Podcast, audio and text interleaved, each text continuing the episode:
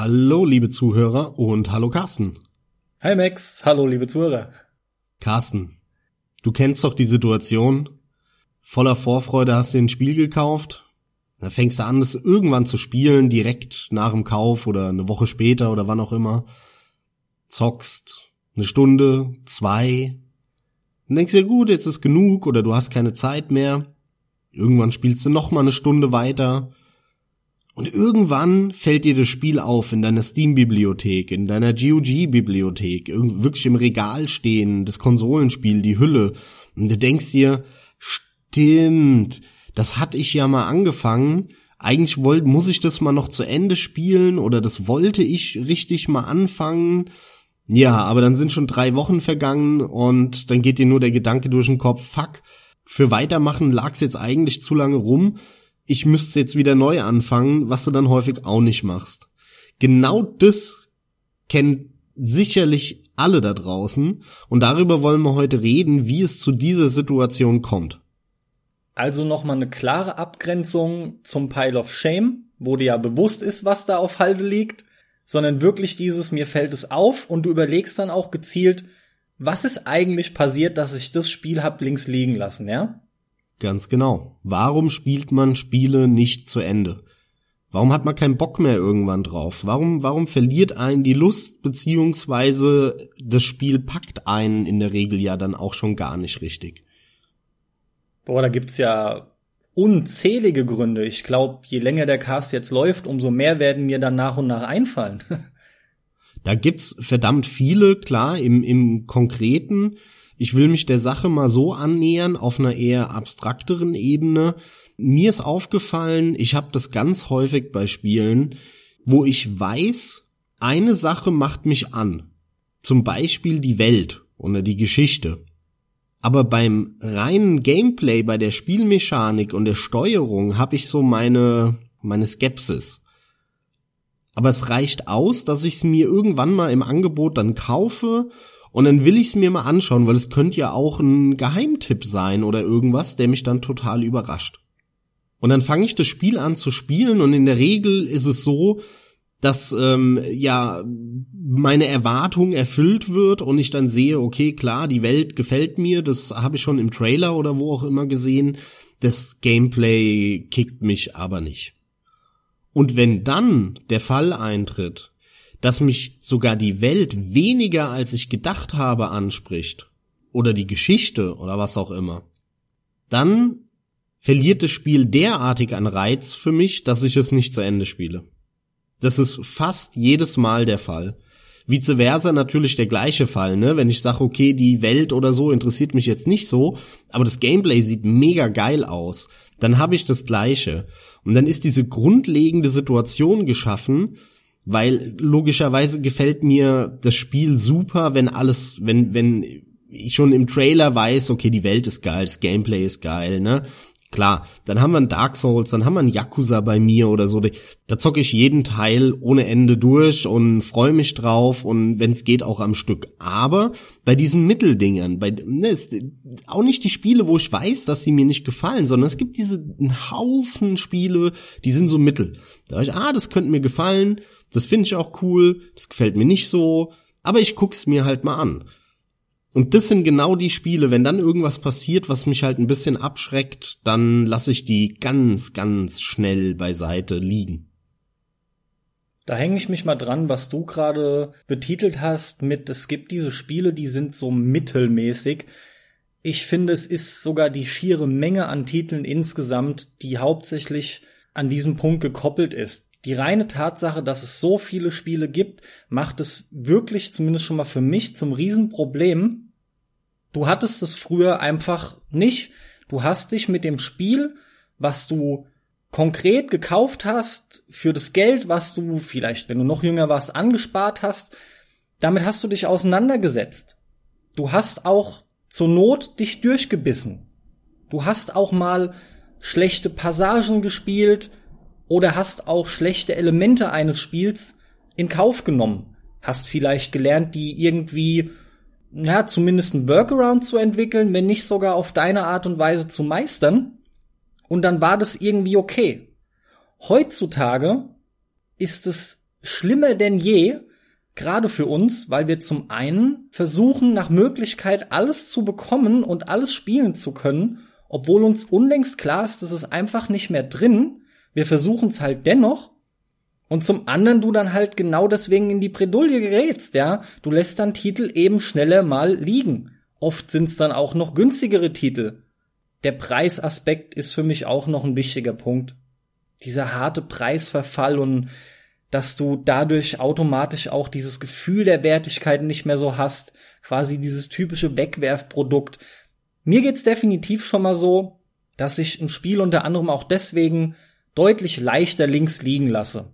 Das geht mir definitiv auch so, aber ich würde sogar sagen, das macht's weniger schlimm bei uns. Wir sind Typen, wir zocken ohne Ende in der Freizeit ist es unser liebstes Hobby, spielen mega viele verschiedene Spiele auch und kaufen dementsprechend viel, aber natürlich immer auch mit dem Gedanken im Hinterkopf, yo, nehme ich jetzt mit für fünf Euro oder für zehn und am Ende gefällt's mir nicht und dann spiele ich es halt nach drei, vier Stunden nicht weiter. Wir, wir haben dieses Risiko sehr klar im Bewusstsein, auch schon beim Kauf und es gibt aber andere Leute, die kaufen sich im Jahr eine Handvoll Spiele. Das sind die paar, drei, vier, fünf Spiele, auf die die sich richtig freuen. Sonst zocken die auch mal wirklich einen Monat gar nichts, aber wenn dann so ein Ding kommt, ja, dann machen sie halt mal ihre PlayStation 4 an und zocken das. Und wenn dann so ein Fall eintritt, dann ist es natürlich eine viel größere Enttäuschung. Das Problem ist aber, das eine geht mit dem anderen einher, weil wenn du nicht so viel zockst, weißt du nicht so genau, was dir gefällt. Das heißt, wenn du nur drei, vier, fünf Spiele im Jahr spielst, ist die Wahrscheinlichkeit natürlich viel höher, dass du selbst, wenn du willst, wenn du nur die Spiele willst oder nur die Spiele kaufen willst, auf die du dich richtig freust, dann passiert dir das häufiger als uns, wenn wir jetzt sagen würden, ey, wir kaufen uns ab sofort nur noch die Spiele, wo wir zu 99% safe gehen und wissen, die finden wir geil und zwar in der Gesamtheit des Spiels. Aber das wissen wir nur, weil wir so viel zocken und eben auch so viel mittelmäßiges spielen und kaufen und dadurch erfahren haben, was denn genau unser Geschmack ist. Ist es auch gerade die Risikobereitschaft, die ebenfalls positiv dafür sorgen kann, dass wir halt wieder einen Überraschungshit finden? Absolut, ja die halt aber auch gleichzeitig. Leider sogar doch deutlich öfter, was aber auch normal ist, denn die Mehrheit der Spiele ist selbstverständlich eher nicht gut. Du findest halt nur selten mal wirklich einen Überraschungshit oder ein Spiel, was so an der Genialität grenzt, weil es irgendwas besonders geil macht oder was Innovatives. Innovation hört man ja auch so oft, ja. Logisch findest du das selten. Aber das hängt damit halt einfach zusammen. Mir ging dieses Thema so ein bisschen durch den Kopf, weil ich dem letzt, äh, wie die meisten wahrscheinlich God of War gezockt habe. Und bei dem Spiel ist es mir so stark aufgefallen, dass ich immer so eine Stunde, zwei gespielt habe, ne, so eine Session, die ging dann ein, zwei Stunden und danach hatte ich nicht mehr wirklich Bock drauf und habe gesagt, ja, jetzt lege ich's zur Seite. Und ich war tatsächlich auch ein paar Mal also ich hab's durchgespielt, ja, vorab die Info, aber ich war zwischendrin in der Mitte des Spiels ein paar Mal versucht zu sagen, boah, nee, komm, ich lass es jetzt da liegen. Ich habe andere Spiele, die finde ich geiler, ich lass es da liegen. Das habe ich jetzt nicht gemacht aus verschiedenen Gründen. Einerseits, weil wir auch darüber mal in hier sprechen wollen, auch weil ich für dieses Spiel immerhin Vollpreis bezahlt habe, was ich nicht mehr häufig tue. Und ich bin jemand, ich habe dann immer sehr stark das Bedürfnis, wenn ich schon so viel Geld dafür bezahlt habe, es dann auch vollständig durchzuspielen. Aber da kam mir das so und dann habe ich überlegt, woher kommt denn das, ne? Also, was sind Faktoren von Spielen, wo ich im Vornherein schon weiß, boah, wenn das so drin ist oder das nicht richtig geil gemacht ist, dann verliert mich das Spiel sehr, sehr schnell. Ja, aber jetzt im konkreten Beispiel God of War, war dir da einiges unklar? Was meinst du genau mit unklar? Meine Vermutung wäre, dass du im Großen und Ganzen bekommen hast, was du erwartet hast. Nein, habe ich nicht bei God of War. Aus dem einfachen Grund, weil bei God of War war es so, dass das Spiel natürlich, was man gesehen hat in den Trailern und so, sah das fantastisch aus. Ohne Frage, es sah fantastisch aus, die Grafik natürlich toll und die nordische Mythologie ist super toll eingebunden in das Spiel. Aber ich war mir von Anfang an unsicher, was diese neue Third-Person-Ansicht und das Kampfsystem angeht. Denn in den Trailern und so weiter kam schon sehr klar rüber, dass sich da viel verändert hat, dass es langsamer geworden ist, äh, träger, behäbiger, wie die modernen Spiele anscheinend alle. Das ist irgendwie so ein Modetrend, dass es geil ist, wenn die langsamer werden und behäbiger. Das hat in mir eine doch recht große Skepsis auch hervorgerufen, die dann aber durch die enorm guten Bewertungen der Zeitschriften, der Magazine, der Online-Seiten ja so ein bisschen weg war plötzlich und ich mir gedacht habe, okay, das Spiel, das kann ja wohl nur eine 90er Wertung bekommen von allen und zwar ohne Ausnahme, wenn das auch ein bombastisches Kampfsystem hat. Und das hat's leider nicht. Zumindest meiner Meinung nach. Aber man muss nicht meiner Meinung sein. Der Punkt ist einfach, dieses Spiel, worüber wir auch noch mal en Detail sprechen wollen, um mal äh, hier auf ein Bier zu zitieren ähm, und Machen der ihr en Detail Format. So bin ich auf das Thema gekommen. Um mal ein, ein Beispiel zu nennen, bei dem mir das ganz, ganz schnell so geht. Und zwar wirklich bei vielen, vielen Spielen, die ich genau aus diesem Grund auch nicht durchgespielt habe oder fast nicht durchgespielt hätte, das Speichersystem.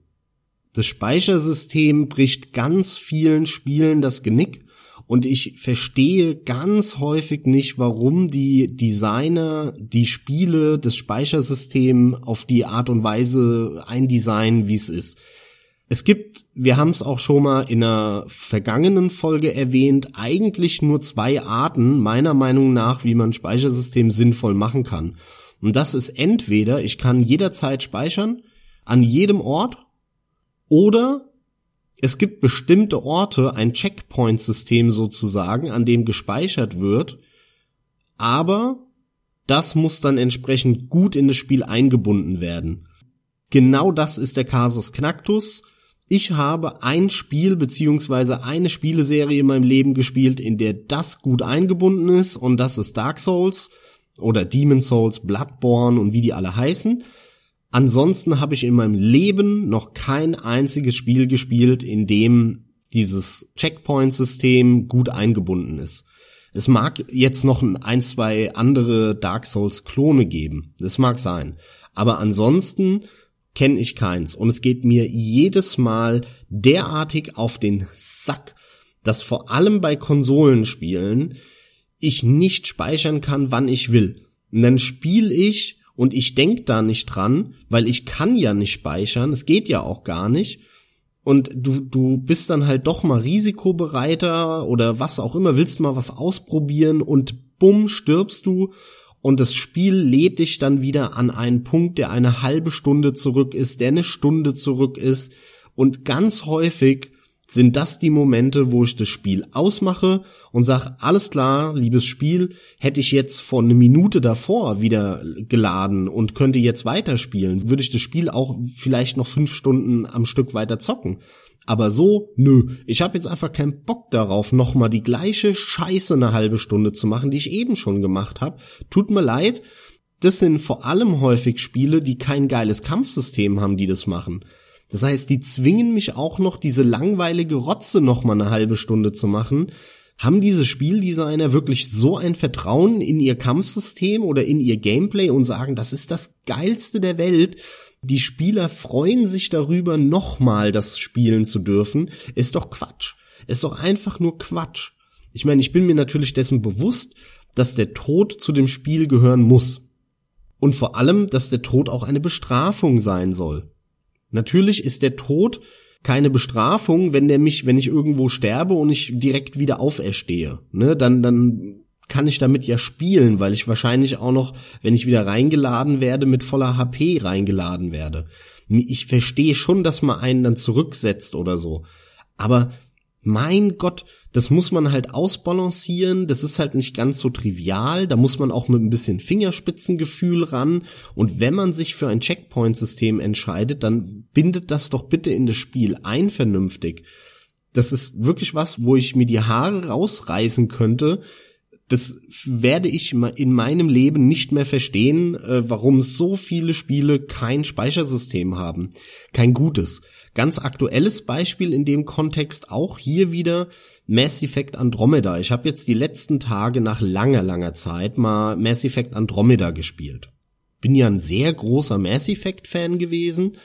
Und in Mass Effect Andromeda ist ja ein großes Rollenspiel mit einer, ja, ich sag mal so Open Schlauchwelt. Da kannst du immer speichern. Das Lustigste ist aber, du kannst nicht laden. Was ist denn das für eine Rotze bitte? Ich kann nicht hingehen und sagen, oh, äh, hier speichere ich jetzt mal, ich, ich probiere dann mal was aus und äh, danach lade ich den Punkt wieder und spiele dann da weiter, wenn es mir nicht passt. Nö, geht nicht, geht nicht. Du kannst zwar speichern, aber wenn du das laden willst, musst du eigentlich das Spiel komplett beenden, dann wieder starten und auf Continue klicken. Weil es gibt nur Continue, es gibt kein in dem Sinne Laden.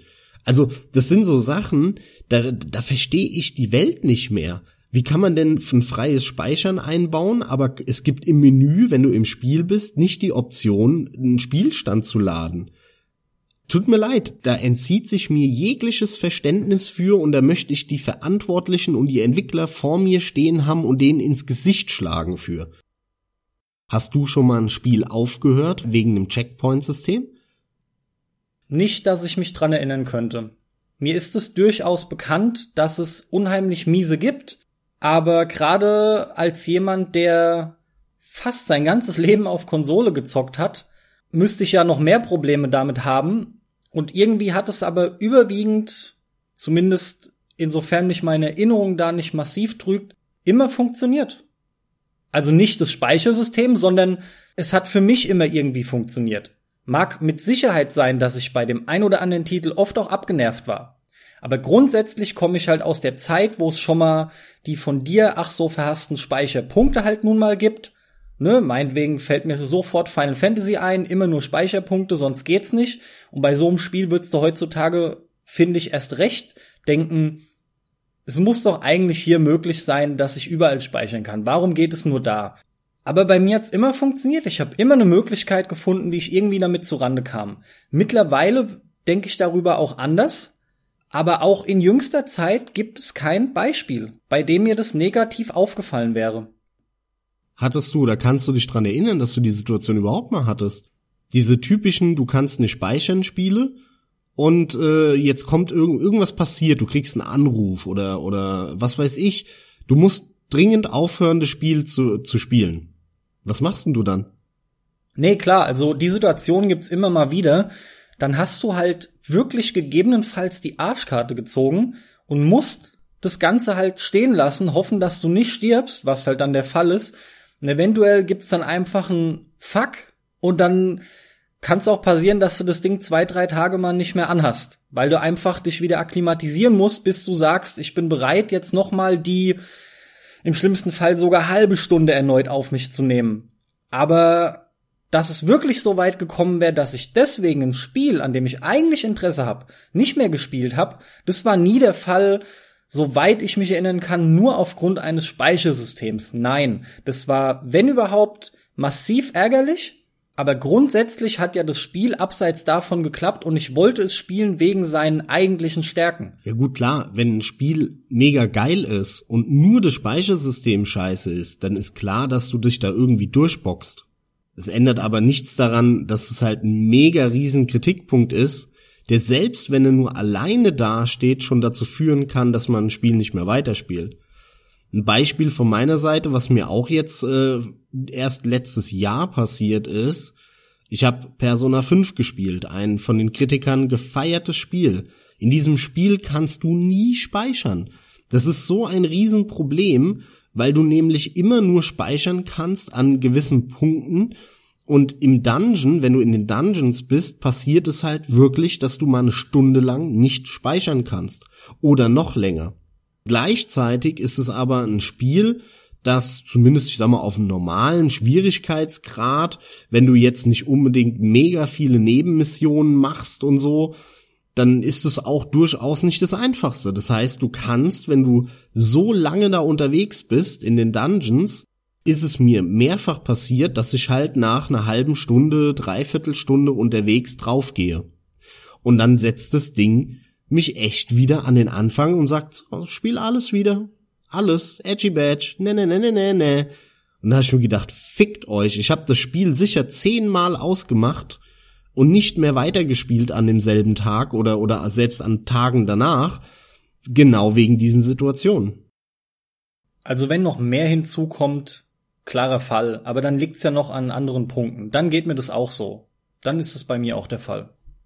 Also für mich ist einer der größten Punkte, warum ich Spiele liegen lasse.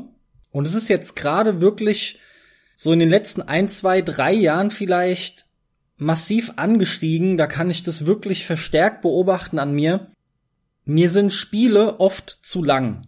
Und leider Gottes ist diese Länge nämlich oft gepaart mit, ich sag mal noch nett ausgedrückt, mittelmäßigen Gameplay.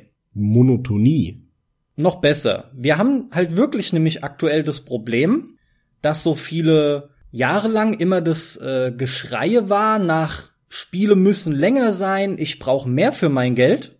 Gleichzeitig bekommen wir aber oft ein Gameplay, das dieses Spiel nicht über diese Länge trägt. Und dann muss ich ganz klar sagen, dass mich das Spiel aus diesem Grund oft verliert. Der Rest muss dann so gut sein, dass er mich durchschleppt, dass er mich durchzieht. Meinetwegen eine geile Story, eine Hammerpräsentation, eine geile Optik. Kannst du auch schön alles zusammenfassen. Aber das Gameplay trägt oft nicht und dann denke ich mir, boah, ich will halt jetzt einfach nicht mehr spielen. Die tatsächliche Interaktion, auf die habe ich jetzt keine Lust mehr. Dann muss ich wirklich sagen, sind mir kurze, knackige Spiele die aber für drei, vier Stunden richtig was unter der Haube haben, tausendmal lieber. Wie gesagt, die Spielzeit mittlerweile, die oft so lang ist und alles muss sich ja zehnmal hintereinander durchspielen lassen, New Game Plus etc. pipapo, aber das meiste ist einfach nur völlig lieblos daran gefropft. Hauptsache ist es drin und wir können auch mitwerben und sagen, jawohl, wir haben New Game Plus, ihr könnt bei uns aufleveln, dieses und jenes gibt's auch wie in jedem anderen Titel. Da muss ich ehrlich sagen, da verlieren mich die meisten Spiele. Also das ist in der jüngsten Zeit einer der größten Punkte bei mir, warum ich aus Spielen dann aussteige.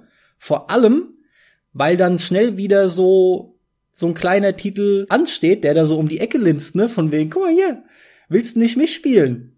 Ich dauere nur drei Stunden. Da denkst du dir, ey geil, weißt du, heute mache ich das Ding nicht an. Ich habe eh grad keinen Bock mehr. Ist alles das Gleiche wieder letzten Endes. Ne? Stichwort Monotonie.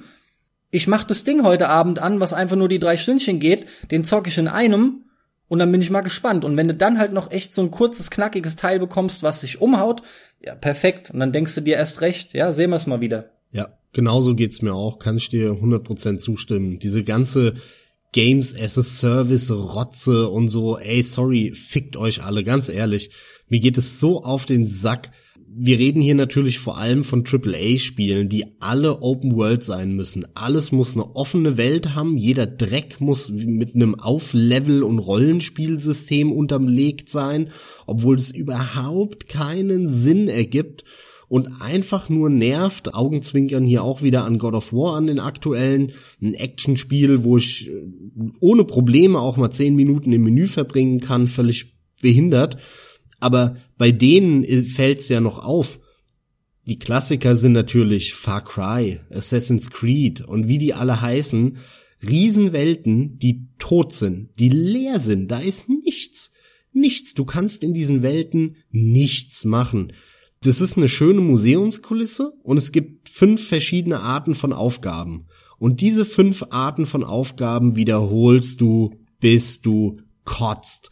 Ja, du spielst dieses Spiel 50, 40, 30 Stunden lang, ich weiß nicht wie lange, und du machst nur fünf Sachen permanent, immer wieder, immer wieder, immer wieder. weil das halt schlechte offene Welten sind.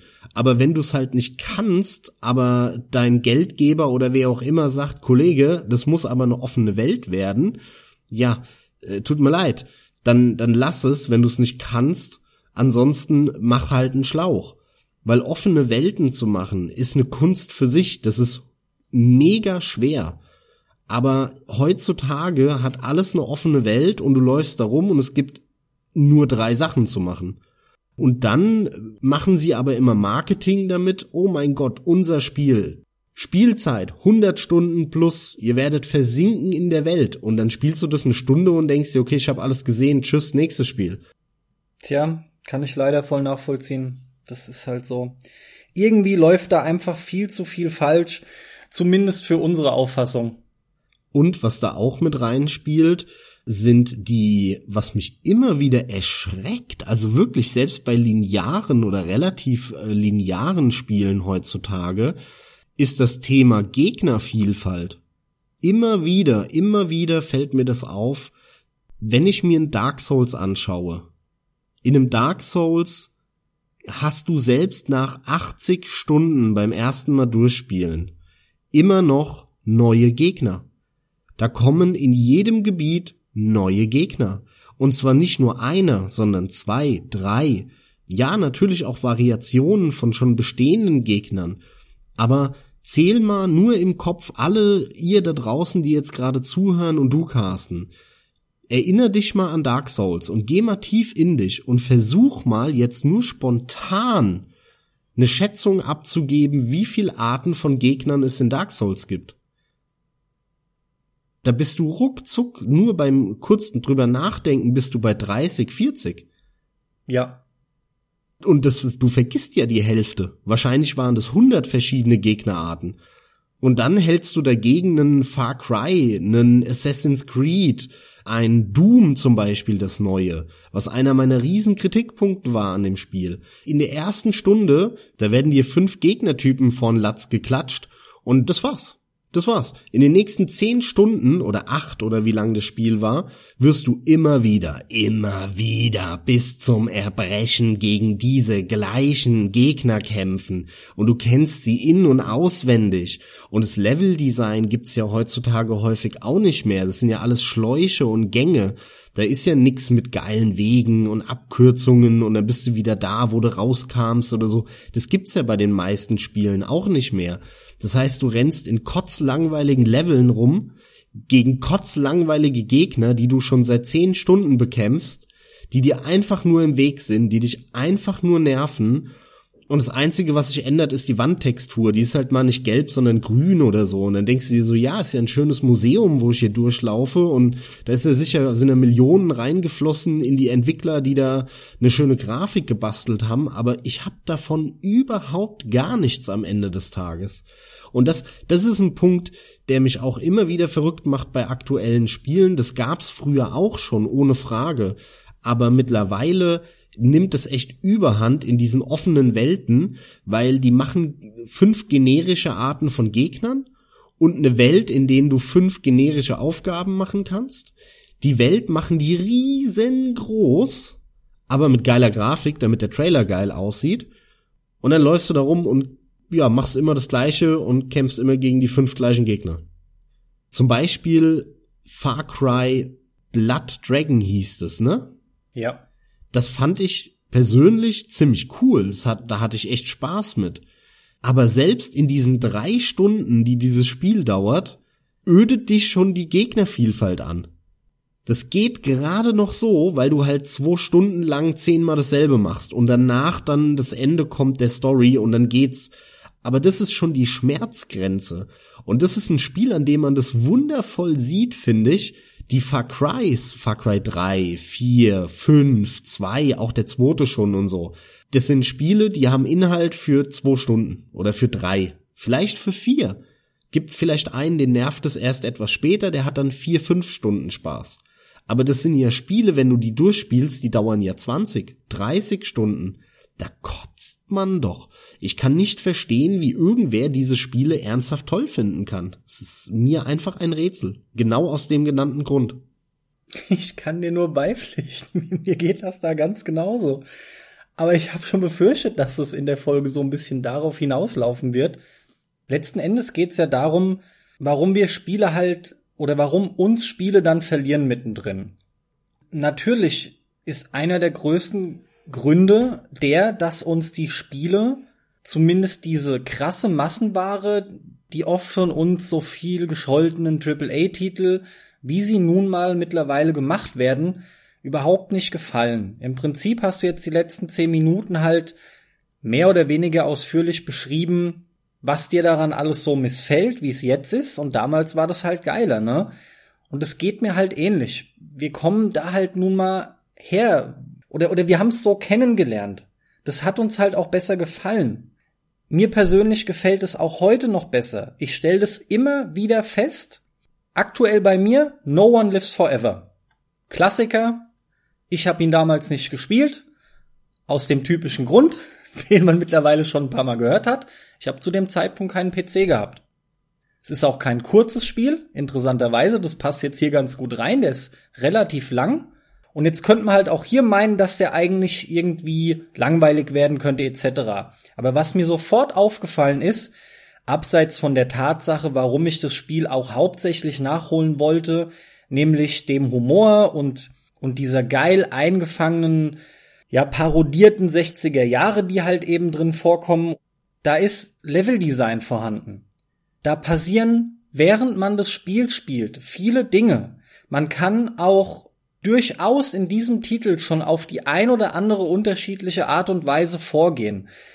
Ich will gar nicht so weit ausholen, aber ich merke auch heute noch, und das ist mein Punkt, den ich damit ansprechen möchte, dass mir sowas einfach besser gefällt. Ich finde, im Vergleich zu heute sind diese Spiele besser gemacht. Und das trifft auch wohl immer wieder mal zu, wenn man ein Spiel hat mit einem größeren Umfang. Für mich wirkt es so, als hat man sich damals wesentlich mehr Gedanken um das gemacht, was ein Spiel eigentlich auszeichnet, nämlich das Gameplay. Es ist wichtig, dass die Interaktion, die ich mit diesem Medium eingehe, diese Verbindung, die entsteht aufgrund der Tatsache, dass ich ein Joystick in der Hand habe, Tastatur, Maus oder ein Gamepad. Wenn ich dann was eingebe, dann muss zum einen das Gefühl stimmen, was ich beim Spielen habe, zum anderen muss je nach Art des Spiels dieser Fluss einfach stimmen. Das heißt, die Steuerung und Feedback etc. müssen ineinander greifen. Daraus entsteht dann für mich Spielspaß. Und das ist erstmal abseits von Story, Grafik, Präsentation und so weiter und so fort. Deswegen sage ich ja auch schon immer, ein Spiel mit einer schlechten Steuerung kann kein gutes Spiel sein ist vorbei, geht nicht mehr. Ja? Weil in dem Moment, wo die Steuerung schlecht ist, ist die Interaktion schlecht. Und wenn die Interaktion bei einem Spiel schlecht ist, dann ist es kein gutes Spiel mehr. Dann kann es noch eine nette Grafik haben, eine nette Geschichte und so weiter, aber es kann kein gutes Spiel mehr werden. Stimme ich dir ebenfalls vollkommen zu. Und um meinen Punkt zu Ende zu führen, anders als damals wird heutzutage viel zu viel Wert beim Spiele erstellen auf alles gelegt, nur nicht auf das, was ein Spiel für mich ausmacht. Das trifft natürlich hauptsächlich auf AAA-Titel zu. Mir, mir tut's ja auch leid, wir wiederholen uns da sehr. Aber das ist nun mal logisch. Wir sprechen es immer wieder an. Das liegt einfach daran, die großen Produkte, wo viel Geld dahinter ist, die werden groß beworben, die sind für viele Leute gemacht. Die sind in aller Munde halt wortwörtlich oder sprichwörtlich. Das Problem ist aber, dass da auch logischerweise keine Risikobereitschaft ist. Und entsprechend entwickeln die Leute keine Gameplays mehr, die risikoreich sind, wo man halt auch mal wirklich was lernen muss. Schon die Einstiegshürde. Früher mussten wir uns halt in ein Spiel mal ein bisschen reinarbeiten. Oft war es nicht einfach in die Hand nehmen und losspielen. Das sind alles so Punkte. Dazu ist heute keiner mehr bereit. Wenn man das macht, wie ein Mario oder so, wir hatten da auch eine Folge, das ist halt der klassische Fall von easy to learn, hard to master. Mario in die Hand nehmen, sofort verstehen, zwei Knöpfe laufen, springen auf die Gegner über Abgründe, zack, fertig. Das ist Hammer. Aber so simpel wie das klingt, ist es überhaupt nicht. Mario ist aus dem Grund so gut und da klappt halt easy to learn, hard to master, weil auch hier das ganze Spiel nur aus fucking Gameplay mit gutem Leveldesign besteht. Aus quasi nichts anderem. Und in der Kürze liegt die Würze. Das ist der entscheidende Punkt. Wie du halt schon sagst, easy to play, hard to master. Nicht überladen, nicht tausend Funktionen, die eigentlich keiner braucht. Gib dem Spieler fünf Funktionen, fünf Features, mehr nicht. Und dann bau ein geiles Spiel um diese fünf Features. Und das verlernen die Leute im Moment oder sie wollen es nicht mehr machen bei den großen Titeln sondern da wirst du zugeschmissen mit Funktionen, mit Features, mit mit äh, Movesets, mit Angriffen, mit Tastenkombinationen und eigentlich brauchst du halt einen Scheiß davon, nix brauchst du wirklich, aber du kannst alles leveln und ergänzen und mit Magie bestücken und so, aber brauchen tust du das alles überhaupt nicht. Es nervt einfach nur, es stört dich und nervt. Aber sag mal, Carsten, jetzt äh, hast du Nolf angesprochen. Warum bist du denn der Meinung, dass das Leveldesign bei einem No One Lives Forever so viel besser ist als bei vielen Spielen heutzutage? Und äh, vielleicht kannst du im gleichen Atemzug beantworten, wie viel Gegnertypen hat Nolf gehabt? also, um dann erstmal, glaube ich, den, den schlechteren Punkt äh, loszuwerden. Nolf hat, soweit ich mich erinnern kann, auch gefühlt nur zwei Gegnertypen, da ist quasi gar nichts. Die sind immer wieder gleich. Ich kann mich nicht mehr wirklich dran erinnern, aber ich kann mich auch nur an so Standardleute erinnern, die vor dir stehen und schießen, aber die sehen wenigstens immer anders aus. Ich, nee, finde ich nicht, also nicht wirklich. Vielleicht ist die Kutte mal schwarz oder dann mal wieder grün, aber im Großen und Ganzen, klar, vielleicht haben sie auch mal lange Mäntel an, wenn es dann irgendwo im Nahen Osten gerade gespielt hat, die Mission oder so. Aber das Spiel ist ein Shooter. Das basiert ja nicht auf einem Kampfsystem wie zum Beispiel bei Dark Souls, wo es darum geht, dass du dich weiterentwickelst, besser kämpfen lernst, genau drauf achtest, was dein Gegner macht. Sondern No One Lives Forever ist, ja, muss man so sagen, das ist eigentlich schon eine Ballerbude, ja. Gleichzeitig hast du halt nun mal aber, weil es ein Agentenabenteuer ist, auch die Möglichkeit zu schleichen. Das war alles noch nicht so clever gelöst, wie das mal dann auch bei Splinter Cell war oder auch bei Metal Gear. Du, du hast keine gescheiten Indikatoren, die dir konkret anzeigen, wann bist du sichtbar und wann nicht.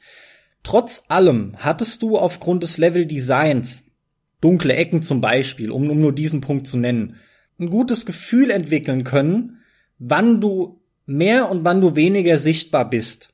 Allem voran gab's unheimlich viele und zwar nicht nur Wege, wie man das heute kennt, ne? Wenn du heute mal hörst, es weicht von einem Schlauch ab, dann denkst du, ja gut, vielleicht klassisches Drei-Wege-System. Nolf ist sogar oft, aufgrund der Tatsache, dass du auch durch Luftschächte kannst, aufgrund der Tatsache, dass es auch ein sehr vertikales Spiel ist, richtig verwinkelt noch. Das kenne ich oft, gerade auch von Shootern früher. Du hast dich teilweise verloren in diesen Levels, aber nicht negativ, sondern du bist voll am Spielen, du hast Spaß dabei und mit dem Verlieren meine ich, plötzlich stellst du fest, nachdem du mal wieder drei Leitern, zwei Luftschächte, irgendwie noch durch ein, zwei Büros oder um drei Ecken geschlichen bist. Ach, guck mal, ich bin jetzt hier auf einmal, ja? Das ist ein ähnlicher Effekt, den wir auch aus Dark Souls kennen. Wo du dir denkst, cool mit einer Abkürzung, ne? Und da hast du auch vorher nicht gerafft, wo warst du? Aber es war ja nie schlimm, weil du hattest Spaß am Erkunden. Gerade bei Dark Souls dieses Abenteuermäßige. So, in Ansätzen ging's mir da auch, obwohl das natürlich kein Erkundungsabenteuerspiel ist. Du hast Freude dran, durch diese Level zu gehen, da rumzuschleichen. Wenn's dir mal auf den Keks geht, wirst du nicht dafür bestraft, dass du vielleicht plötzlich dann ballerst. Dann musst du halt mal warten, bis der Alarm rum ist. Aber ansonsten sind die Level clever designt, dass du immer wieder, also ich hing quasi nie in diesen ganzen, was weiß ich, 15 Stunden oder wie lang es vielleicht plus minus eine Stunde gedauert hat. Ich hab im Prinzip immer gewusst, was ich machen soll.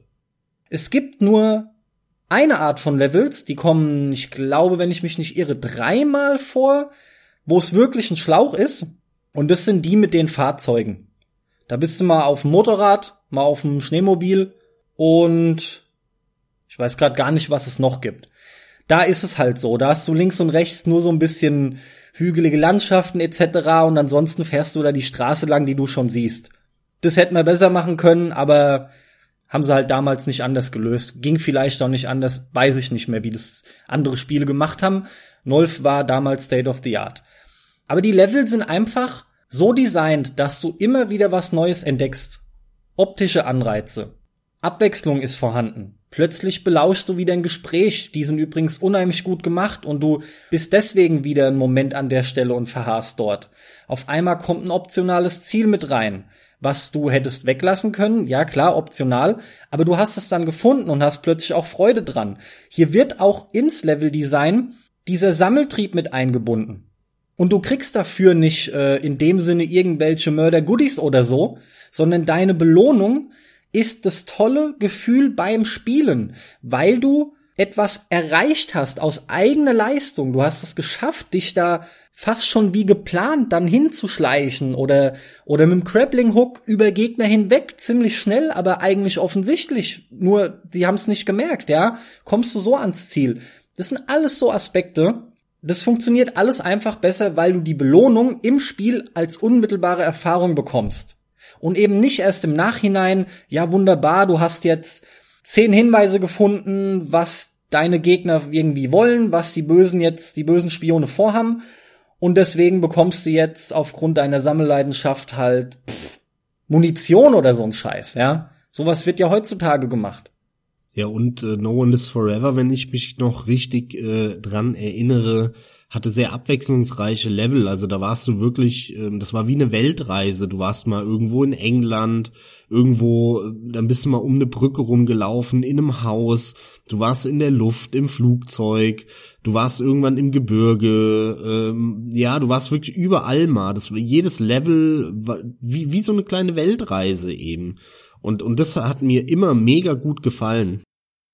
Sag ich ja. Also Abwechslungsreichtum ist da halt groß, ne? Und äh, das ist halt bei so einem Spiel einfach super wichtig. Und wo du anfangs noch ähm, zum Beispiel die erste Mission, ich weiß nicht, die ist glaube ich irgendwo im Nahen Osten. Ich, ich weiß gerade schon nicht mehr, wo die gespielt hat. Da ist es nur ich eine glaube, Sniper-Mission. wenn ich mich recht erinnere, in Marokko. Ja, ich meine auch Marokko. Wenn ich spontan raten müsste, würde ich Marokko sagen, aber ist ja auch egal, nur um so eine Idee zu haben. Und so startet das Spiel auch. Du stehst in einem Motel und machst eine Überwachung und machst eigentlich nur stumpfes Wegsnipern. Aber es ist schon ein geiler Einstieg. Du, du hast Text, den du vorher mitbekommen hast, also Sprachausgabe zu dem Zeitpunkt schon. Das ist alles cool eingesprochen, das macht Laune, stimmt dich drauf ein, kommst ein bisschen so in das Mausgefühl dadurch rein. Und die Mission hört danach auch nicht auf, sondern es geht nahtlos ineinander über. Es geht dann weiter. Du hast den Typ beschützt, aber dann musst du halt in dem Gebäude rumrennen. Und zwar in dem Hotel, wo du gerade bist. Vorher hattest du gegenüber auf das gesehen. Das sieht schon sofort wieder anders aus, obwohl du noch an der gleichen Stelle bist. Eine Mission später bist du schon plötzlich woanders, wie du gerade sagst. Dann haben die auch unter diesem State of the Art Technology Begriff nochmal erwähnt, haben die diese Flugzeugmission gehabt, wo es, wie ich im Nachhinein nochmal nachgelesen habe, wohl der Hammer war, weil es die Szene gibt, dass du aus dem Flugzeug geworfen wirst. Das ist jetzt ein kleiner Spoiler, aber meine Güte, das Spiel ist echt alt.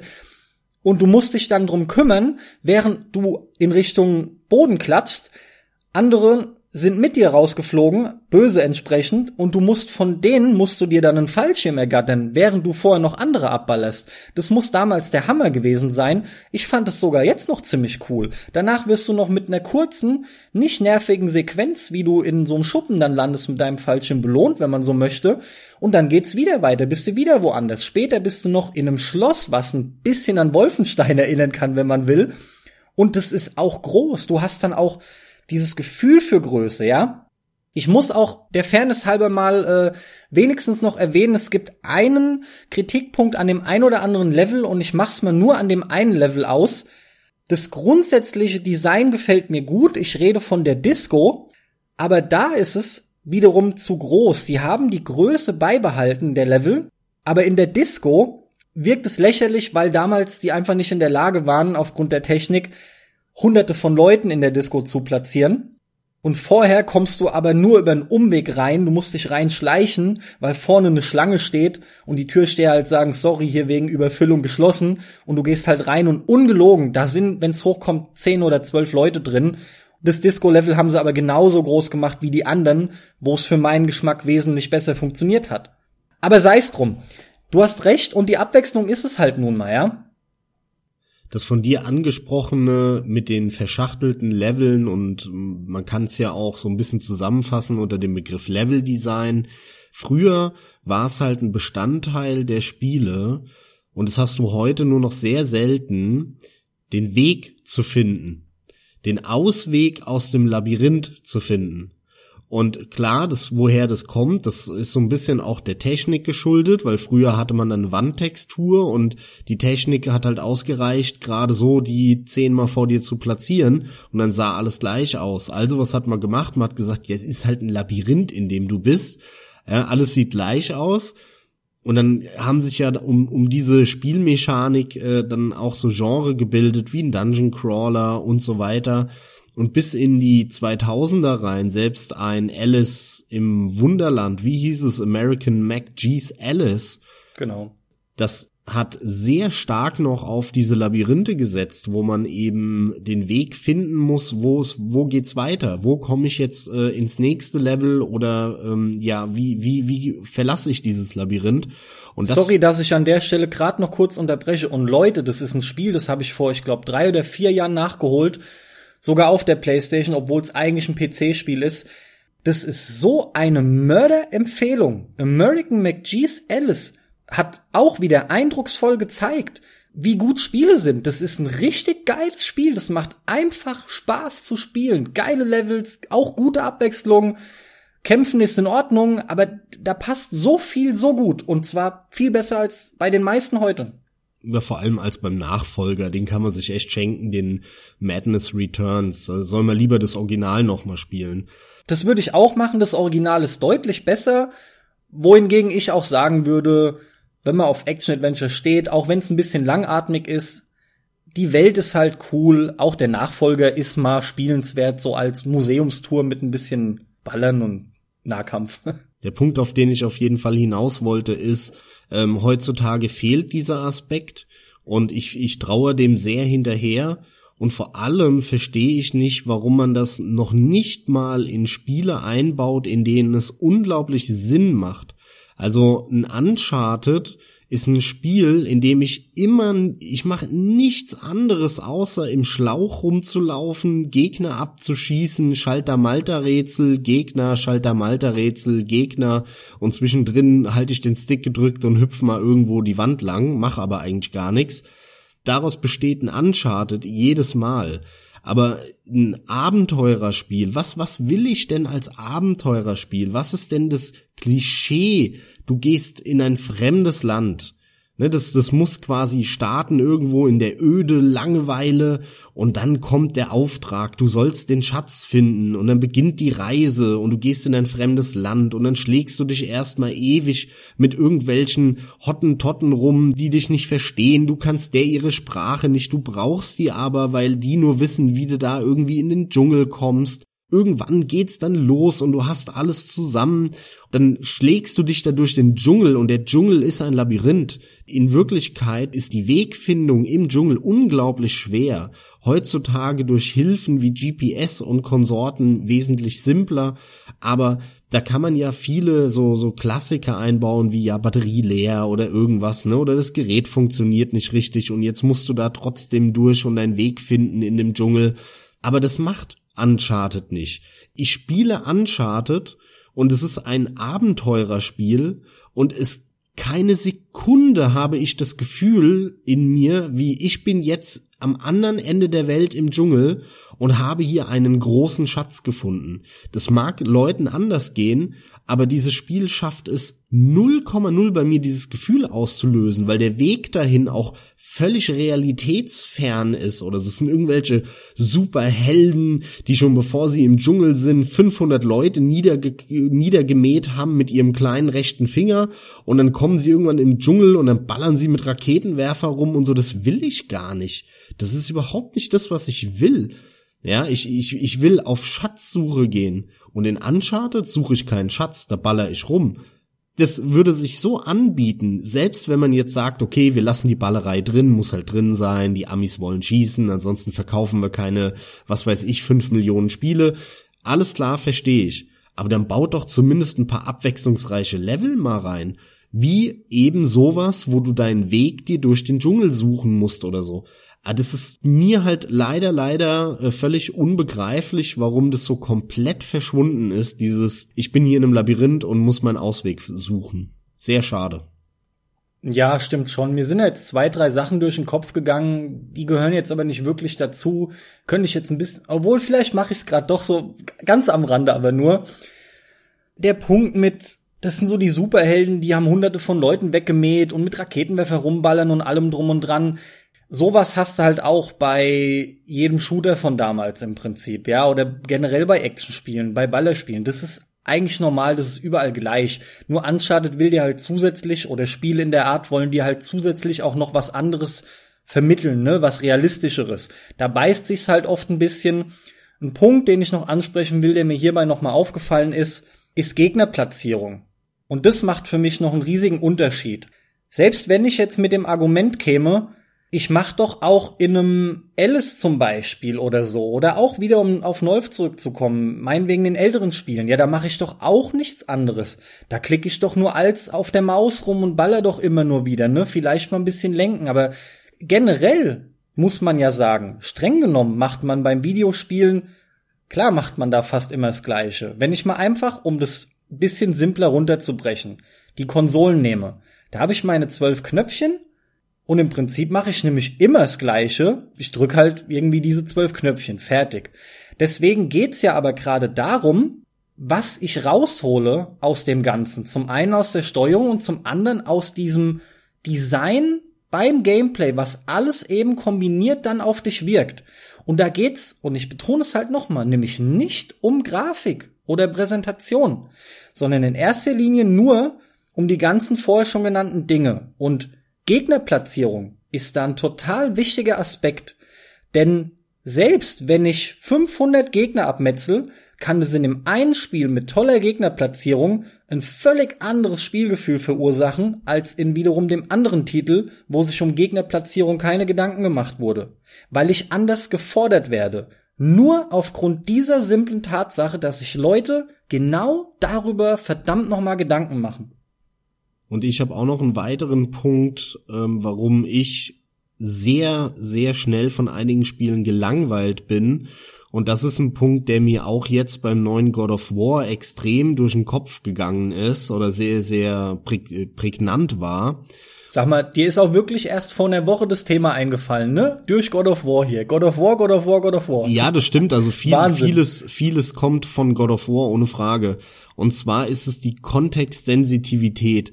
In God of War ist es so, dass du, wenn du nicht kämpfst, läufst du rum. Klar, bewegt man halt den Stick nach vorne und du machst nichts anderes, aber wirklich nichts anderes außer Kreisdrücken.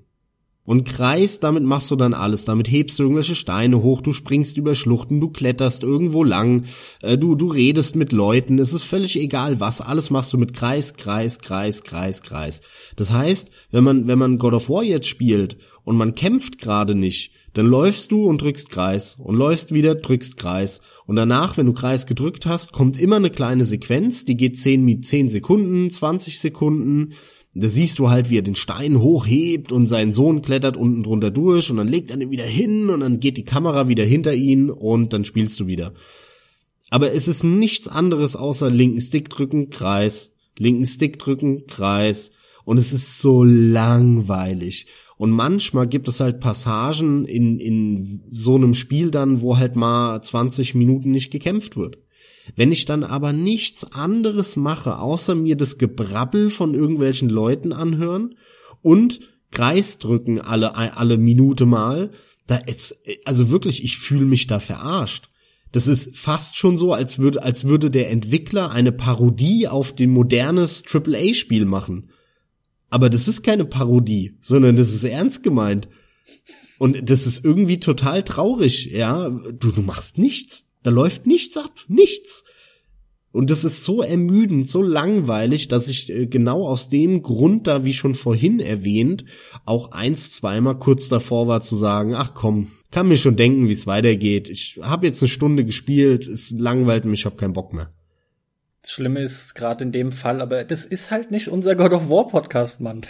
Das Laufen, das Rumlaufen macht halt schon keinen Spaß, weil das Laufen per se sich schon nicht geil anfühlt. Aber gut. Ja, aber es, das ist ja nur ein Beispiel für den Punkt. Kontextsensitivität hast du in sehr vielen Spielen.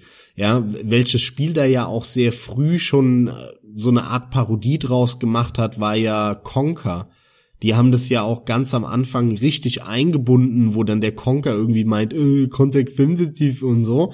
Und dann musstest du halt immer an, an dem Punkt die, was weiß ich, X-Taste drücken auf dem Xbox-Pad. oder Ja, die Vogelscheuche ganz am Anfang. Genau. Ja, ja da fing das ja schon an und mittlerweile ist das ja schon so weit, du machst ja nichts mehr. Früher haben die Welten für sich gesprochen. Früher hast du gelernt, aha, du musst irgendwo hochspringen, drückst du den Knopf. Aha, ich kann irgendwelche Hebel benutzen, da muss ich den Knopf drücken. Das aber heutzutage ist es nicht mehr so, sondern heutzutage kommst du irgendwo hin und dann hast du vor dir fünf Interaktionspunkte. Diese fünf Interaktionspunkte leuchten grell gelb, damit du die in der detaillierten Grafik überhaupt wahrnimmst. Allein das haut dich dann schon mal aus der Welt raus. Und dann steht über dem einen ist ein X, über dem anderen ein Kreis, über dem anderen ein Dreieck, jetzt am Beispiel der Playstation, weil die dir sagen, ey du dummer Spieler, ja, wenn du da was machen willst, drück Dreieck. Die lassen die Welt nicht mehr für sich reden die geben dir keine Signale mehr. Es ist nicht so, dass du in den ersten halben Stunde etwas lernst und das dann ähm, weiter benutzen musst und, und verfeinern musst und trainieren musst, sondern du kannst das Spiel ein Jahr lang nicht anmachen und du machst es wieder an und sofort sagt das Spiel dir, äh, ah, übrigens, äh, wenn du mit dem reden willst, drück Reis. Was dazu führt, dass in der, in der Welt ist alles voller, voller User Interface alles ist voll.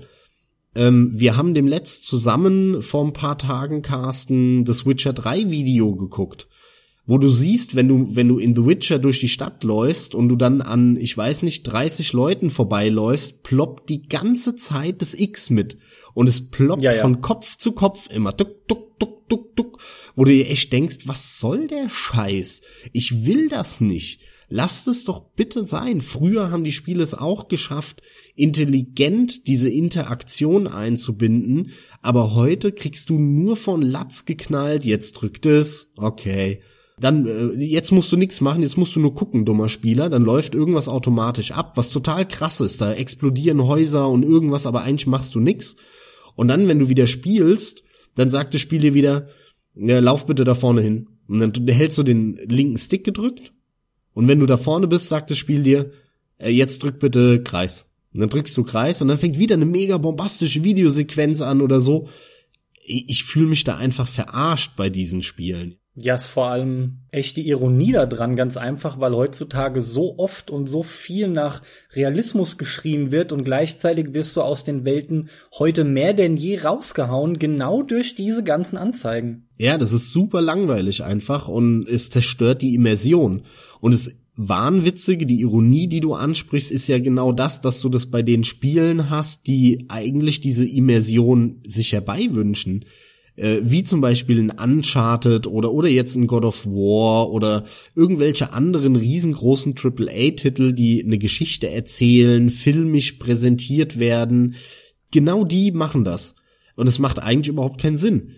Und wenn du dann aber auf der anderen Seite so reine Gameplay-Spiele dir anguckst, wie jetzt ein Rocket League, was du ja immer noch permanent spielst, da ist es nicht so. Rocket League ist halt ein Paradebeispiel für easy to learn, hard to master. Das macht einfach genauso was, wie es Nintendo oft gemacht hat in der Vergangenheit schon. Rocket League fängst du an, egal wen du dir anschaust, die Leute haben in der Regel sofort Spaß damit. Klar, es sei denn, du kannst damit per se nichts anfangen, aber das ist klar, wenn ich ein Barbie-Spiel anmache, erwarte ich auch nicht, dass ich damit Freude habe. Nur, es geht ja darum, ich kann schon von Anfang an Spaß haben, ich begreife sehr schnell, wie was geht, dann ist eine Hammerlernkurve da, die einfach über Jahre hinweg vorhanden ist. Das ist wirklich abgefahren. Du kannst so gut werden, selbst die Profis. Ich habe das gerade letztens erst wieder gemacht. Die erste Weltmeisterschaft und jetzt die aktuelle, da liegen Welten dazwischen, was auch die alles noch aus dem Spiel, aus dieser ziemlich simplen Steuerung inzwischen rausgeholt haben. Wie gesagt, easy to learn, hard to master und genau aus dem Grund, Max, funktioniert Rocket League halt so gut. Absolut, ich äh, verstehe das und respektiere das auch. Mir gefällt's halt nicht so, aber ich kann mehr als nachvollziehen, warum man dieses Spiel liebt. Ja. Also das ist das größte Problem und ich glaube, da sind wir total auf einen gemeinsamen Nenner gekommen heute in unserem Podcast. Auch wenn wir da über viele, ja, die alten Männer reden, wieder über ihre alten Spiele, ja, äh, hingekommen sind. Es ist aber so, dass viele aktuelle Spiele, und zwar nicht im Indie-Bereich oder so, sondern gerade die großen Blockbuster-Titel, das sind fast keine Spiele mehr. Die sind so langweilig und die Interaktion beschränkt sich auf so wenig und dieser Immersionsbruch, dass dann so viel aber passiert, das ist so krass, dass es einen langweilt und du dir denkst, okay, dann mach ich das Spiel aus, wenn ich einen Film gucken will, mach ich einen Film an. Das ist wunderbar. Das wäre noch mein letzter Punkt gewesen, den ich unbedingt ansprechen wollte. So sehr ich die Telltale-Spiele zum Beispiel anfangs in großer Zahl konsumiert habe und auch liebe. Gerade die ersteren, da waren so geile Dinger dabei. Walking Dead, ja, äh, Wolf Among Us. Tales from the Borderlands war ziemlich gut. Genau, Tales from the Borderlands war definitiv noch ein Hammertitel. Da ist mir natürlich aber auch klar, dass ich mich hier eher auf einen interaktiven Film einlasse. Und es ist auch okay. Aber mittlerweile verschwimmen diese Grenzen zwischen einem reinen Gameplay, wie eher bei einem Mario, und einem interaktiven Film, wie das halt nun mal nach dieser Telltale-Formel mittlerweile der Fall ist. Das verschwimmt so stark, dass wir oft Spiele inzwischen sehen, bei dem das eigentliche Spielen verkommt verkümmert, muss man schon mehr sagen. Es geht mehr und mehr in Richtung Film. Und ich habe damit ein Riesenproblem und deswegen ist es mein letzter großer Punkt, warum ich Spiele oft liegen lasse, wenn ich mehr erwarte als einen interaktiven Film und muss aber dann mittendrin feststellen, ja, nach was weiß ich, fünf, sechs Stunden, da passiert nicht viel mehr. Vom Gameplay her, das Spiel zeigt mir nichts mehr, da kommt nicht mehr wirklich was dazu. Ich muss jetzt als steuern, aber das macht eigentlich keine Laune. Im Prinzip spiele ich nur von einer Sequenz zur nächsten. Und ganz im Ernst, dann sind wir da, dann kann ich halt tatsächlich, wie du es auch gerade schon sagtest, einen Film schauen. Und da habe ich auch keine Lust drauf und da neige ich dann auch immer wieder dazu auszumachen. Das passiert zum Glück nicht so häufig, aber mittlerweile halt leider mehr, als das früher der Fall war. Und das hängt alles damit zusammen, dass sich weniger aufs Gameplay konzentriert wird und mehr inzwischen auf es muss viel zu sehen sein, es muss wuchtig sein und es ist nun mal nicht so einfach, das in einem Spiel unterzubringen, wenn du halt die Mörderanimationen haben willst. Dafür kannst du ja keine extra Tasten erfinden. Das musst du dann in Videoform präsentieren. Das nervt mich inzwischen doch stark. Es ist halt schade, weil dieses Genre des interaktiven Films hat meiner Meinung nach sehr wohl eine Daseinsberechtigung in der Spielebranche. Es ist nicht so, als, als will ich diese Spiele nicht haben, sondern im Gegenteil, ich, ich äh, mag da auch einige und will die haben. Aber es ist unglaublich schade, dass die Spiele aus dem AAA-Bereich, da wo halt die, das Geld reinfließt, da wo wir die Top-Notch-Grafik äh, sehen können, die werden immer weniger zu spielen und das ist das Traurige an der ganzen Geschichte. Natürlich kann ich mir Indie-Spiele holen, die im 8-Bit-Pixel-Look sind und fantastisches Gameplay haben. Und natürlich kann ich hingehen und mir ein Telltale, wie, wie du es schon erwähnt hast, kaufen. Da weiß ich, was ich bekomme. Nämlich interaktiver Film. Da mache ich gar nichts. Da gucke ich nur und entscheide, was ich dann rede oder ob ich den retten will oder den und so. Da weiß ich, was auf mich zukommt aber das halt gerade in diesem AAA-Bereich, wo wir früher riesengroße Titel hatten mit supergeilem Gameplay, das verkommt immer mehr zu so einem pseudo schlechten Film.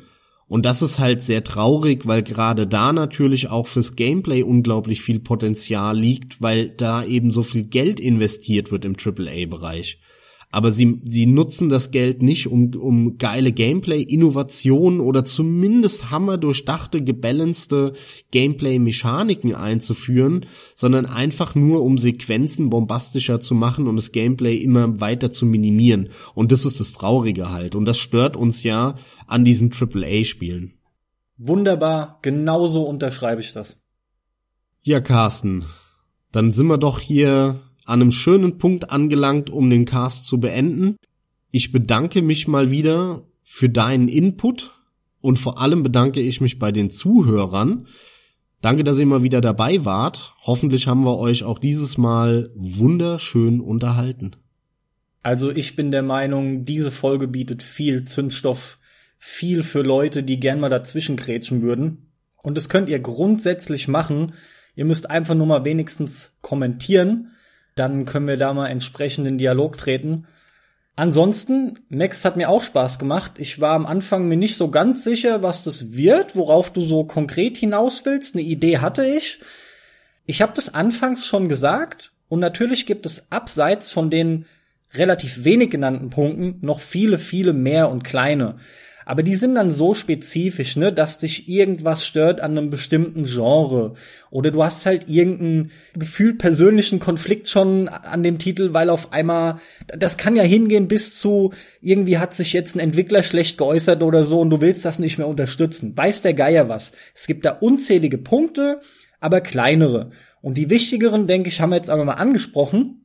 Mich würde mal interessieren, was euch so alles stört. Warum lasst ihr Spiele liegen? Gibt's da was, was jetzt hier überhaupt nicht angesprochen wurde? Teilt uns das mal mit, es würde mich wahnsinnig freuen. Und natürlich bedanke ich mich auch bei dir, Max. Hat Spaß gemacht, wie jedes Mal. Gute Folge, war echt geil. Und ich freue mich schon aufs nächste Mal. Damit bin ich raus. Ich wünsche euch viel Spaß beim Zocken. Habt einen schönen Morgen, Mittag, Abend. Bis in zwei Wochen. Macht's gut. Dem schließe ich mich uneingeschränkt an. Ciao und viel Spaß beim Zocken.